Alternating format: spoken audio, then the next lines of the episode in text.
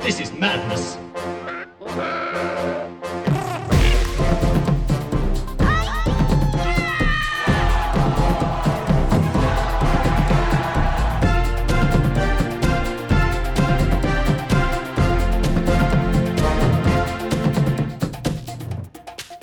Willkommen zur Star Wars Celebration News.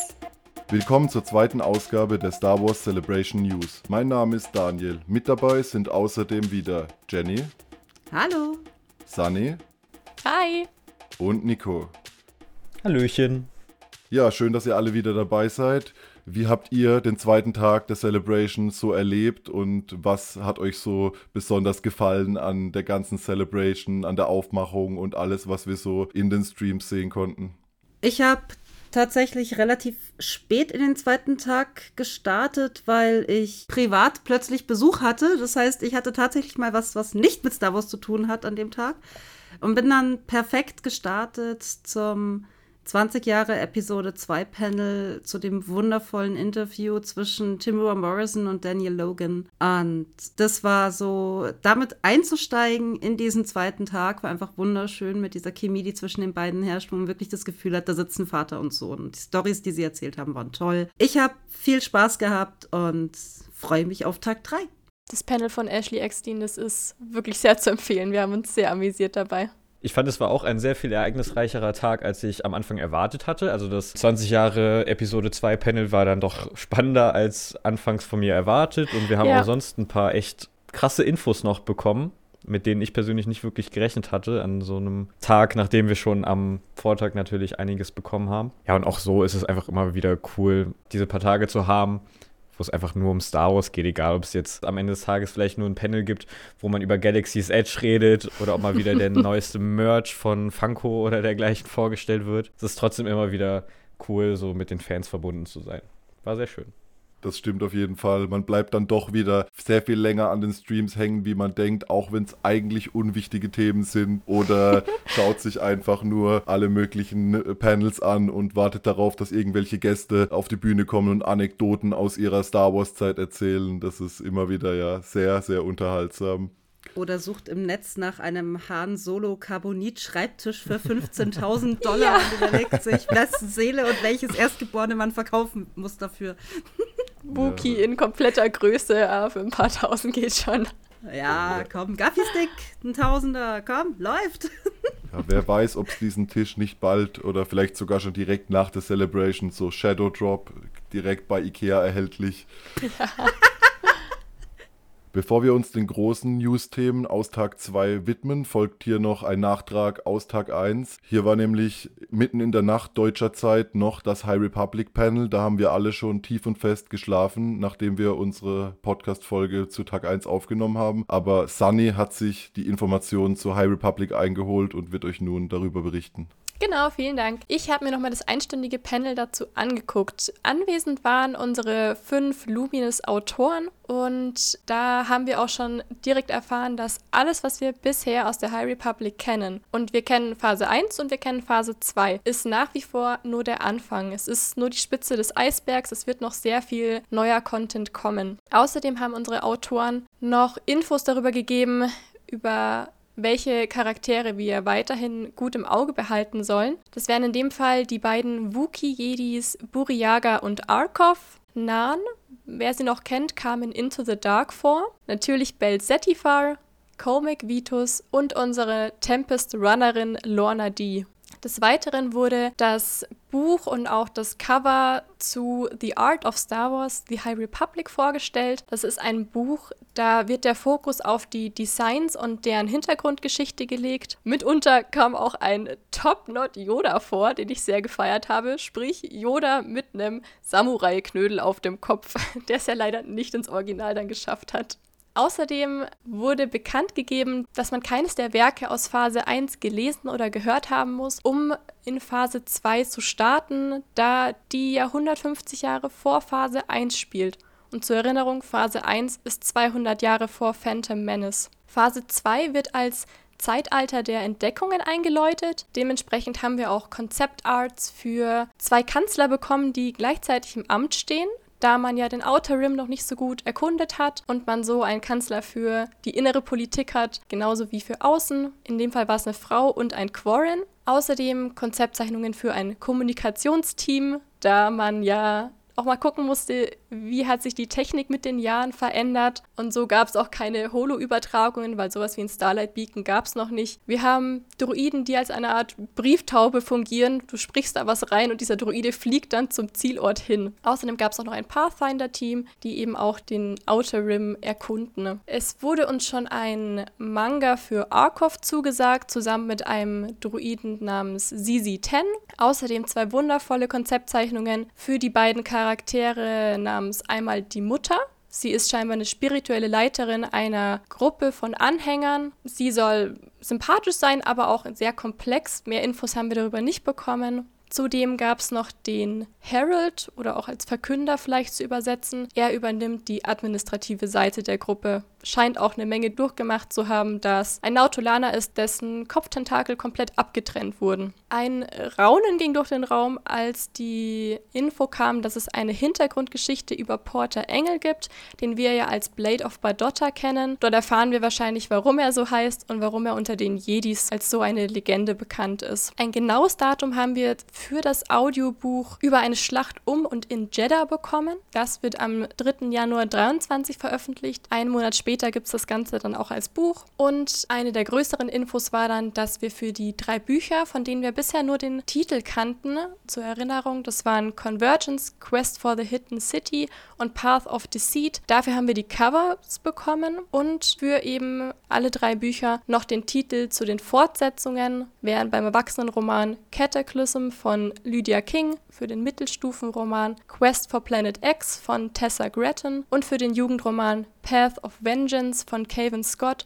Und das Buch wurde auf der Bühne sehr gelobt. Das soll eines der besten Werke sein aus der High Republic. Und zum Schluss gab es dann noch zwei Konzeptzeichnungen für The Nameless, genauso wie für den Leveler. So viel dazu die High Republic-Ära ist ja eh total interessant, weil man einfach immer sieht, wo die ganzen Errungenschaften der Prequel-Zeit so herkommen und wie alles so entstanden ist. Ich muss nur leider gestehen, ich werde vermutlich den Großteil der Phase 2 erstmal nutzen müssen, um mit Phase 1 aufzuholen, weil ich hinke leider so sehr hinterher. Aber es gibt mir jetzt Hoffnung, dass ich dann die Zeit nutzen kann, um aufzuholen und dann hoffentlich irgendwann mal wieder up to date zu sein mit der High Republic. Und ansonsten frisch einsteigen in Phase 2. Macht gar nichts.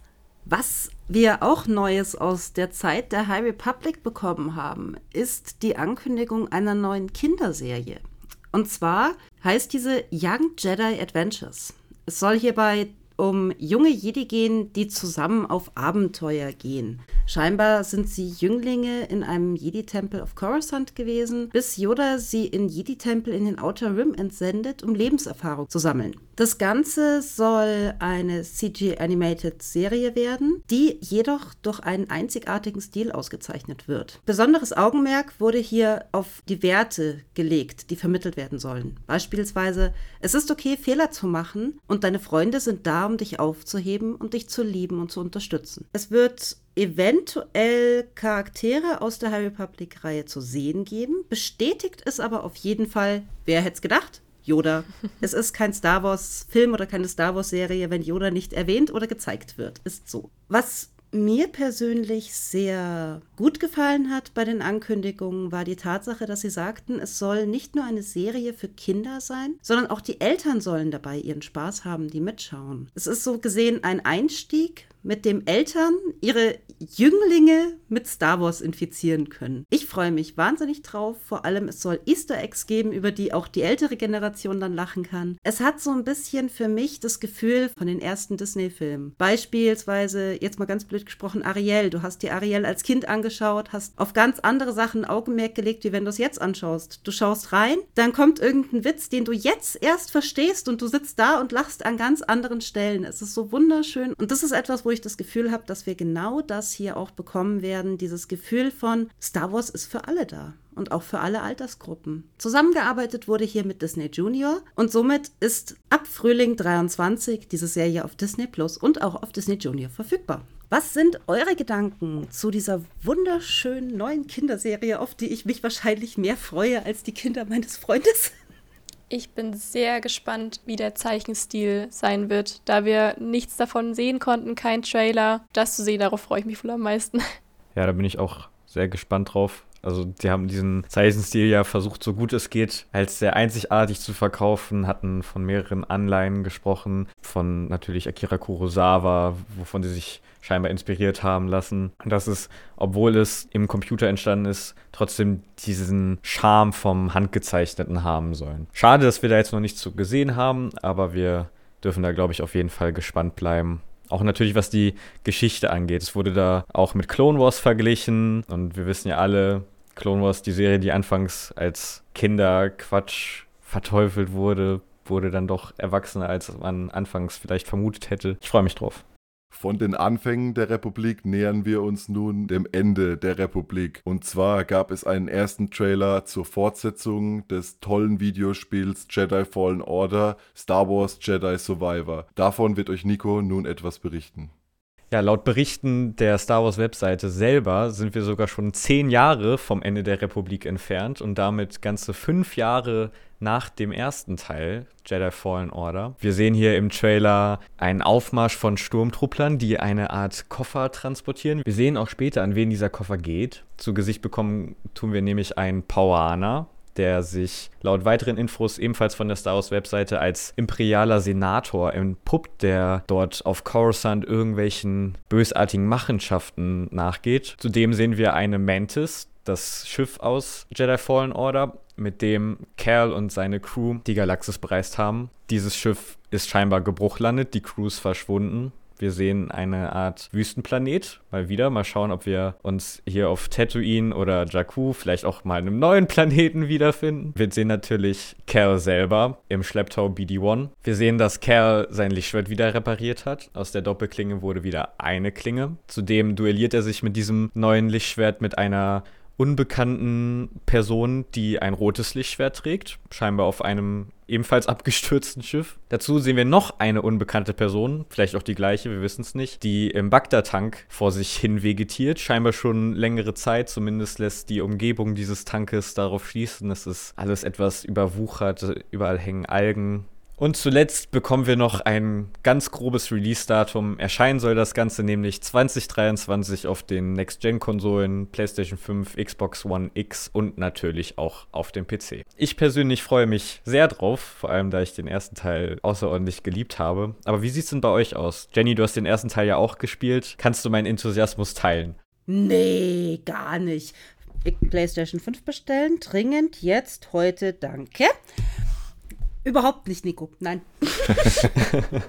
ja, wir werden ja auch scheinbar auf einen neuen Widersacher stoßen. Im ersten Teil waren es Inquisitoren. Dieses Mal gehen wir vielleicht eher in eine politischere Richtung, zumindest wenn wir den Pauana auf Coruscant so deuten dürfen. Hofft ihr darauf, dass wir auch etwas bekanntere Schauplätze jetzt wieder zu sehen bekommen, wie zum Beispiel Coruscant? Ja, ich bin auf jeden Fall sehr gespannt, vor allem wie sich das Ganze in den aktuellen Kanon einbringt. Wir hatten ja schon in Teil 1 diverse Überschneidungen und die ein oder anderen bekannten Schauplätze und Figuren. Jetzt spielt der zweite Teil ungefähr zeitgleich mit der aktuellen Obi-Wan Kenobi-Serie und da ist ja definitiv viel Potenzial für Überschneidungen. Gleichzeitig hoffe ich einfach auch, dass sich die Story gut einfügt und man nicht so das Gefühl hat, ja, das ist eine Videospielhandlung, die ist halt so nebendran, sondern ich finde, es muss im Gesamtkontext der Saga auch irgendwo Sinn machen. Und ich freue mich einfach wahnsinnig auf die Weiterentwicklung von dem tollen Kampfsystem, das ja ein bisschen so Dark Souls orientiert war, mit einer Mischung aus diesen Jump'n'Run-Passagen. Und es war genau mein Ding. Ich hatte so viel Spaß mit dem Spiel und ich werde auch definitiv vor 20 2023 das Spiel noch ein weiteres Mal spielen, vielleicht mit einem etwas höheren Schwierigkeitsgrad und mal schauen, wie oft ich dann wieder sterbe und respawnen muss. Das ist auch, ich habe, ich muss auch einen Kill-Counter mal mit installieren, dass ich einfach so, ja, wieder gestorben, wieder gestorben, wieder gestorben, wieder gestorben. Ja, zum Thema Kampfsystem. Im Internet haben sich bereits Spekulationen breit gemacht, dass Cal im letzten Shot des Trailers einen Blaster an seinem Gürtel hängen hat. Also mal sehen, vielleicht werden wir uns dieses Mal nicht nur auf Lichtschwert- und Machtangriffe beschränken müssen, sondern auch in den Fernkampf gehen. Wir dürfen uns sicherlich auf noch weitere Infos neben diesem Teaser-Trailer freuen. Ich spüre Jedi Academy Vibes. Ich hatte gerade Jedi Knight 2, Jedi Outcast Vibes. Das war damals eines meiner ersten Star Wars Spiele und damals fand ich auch diese Mischung aus Nah- und Fernkampf mit Blaster und Lichtschwert sehr cool, für die damalige Zeit gut umgesetzt. Das kann nur gut werden. Ich bin voller Vorfreude. Sani, du hast das Spiel noch nicht gespielt? Ich stecke noch mittendrin. Ich habe es gerade mal Jero Tapel kennengelernt im Tempel. Ich bin noch ganz am Anfang. Dann hast du ja noch Zeit bis 2023 und bei Teil 2 bitte ich dich dann inständig darum, es direkt zu zocken, damit wir auch darüber reden können und da keine Rücksicht auf dich nehmen müssen. Sehr gut. Nein, wir bauen keinen Druck auf bei uns. Nein. Außerdem muss ich auch noch Lego Star Wars spielen. Ich habe noch sehr viel auf meiner Liste stehen. Du, Sunny, dafür gibt's Urlaub.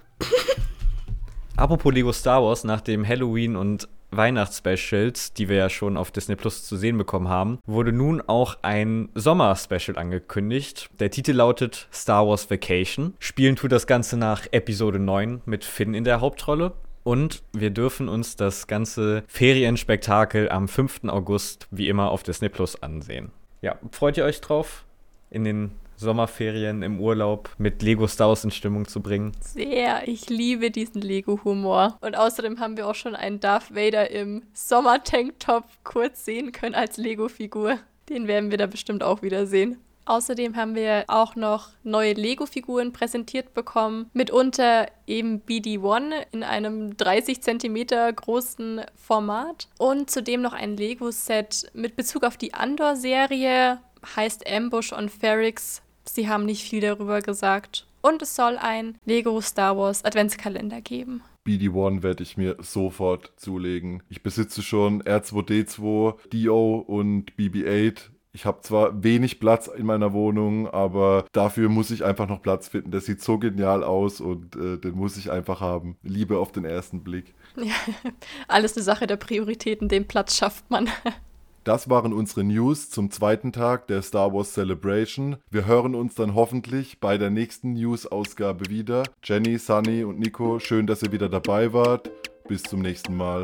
Ciao, bis Ciao. dann. Tschüss!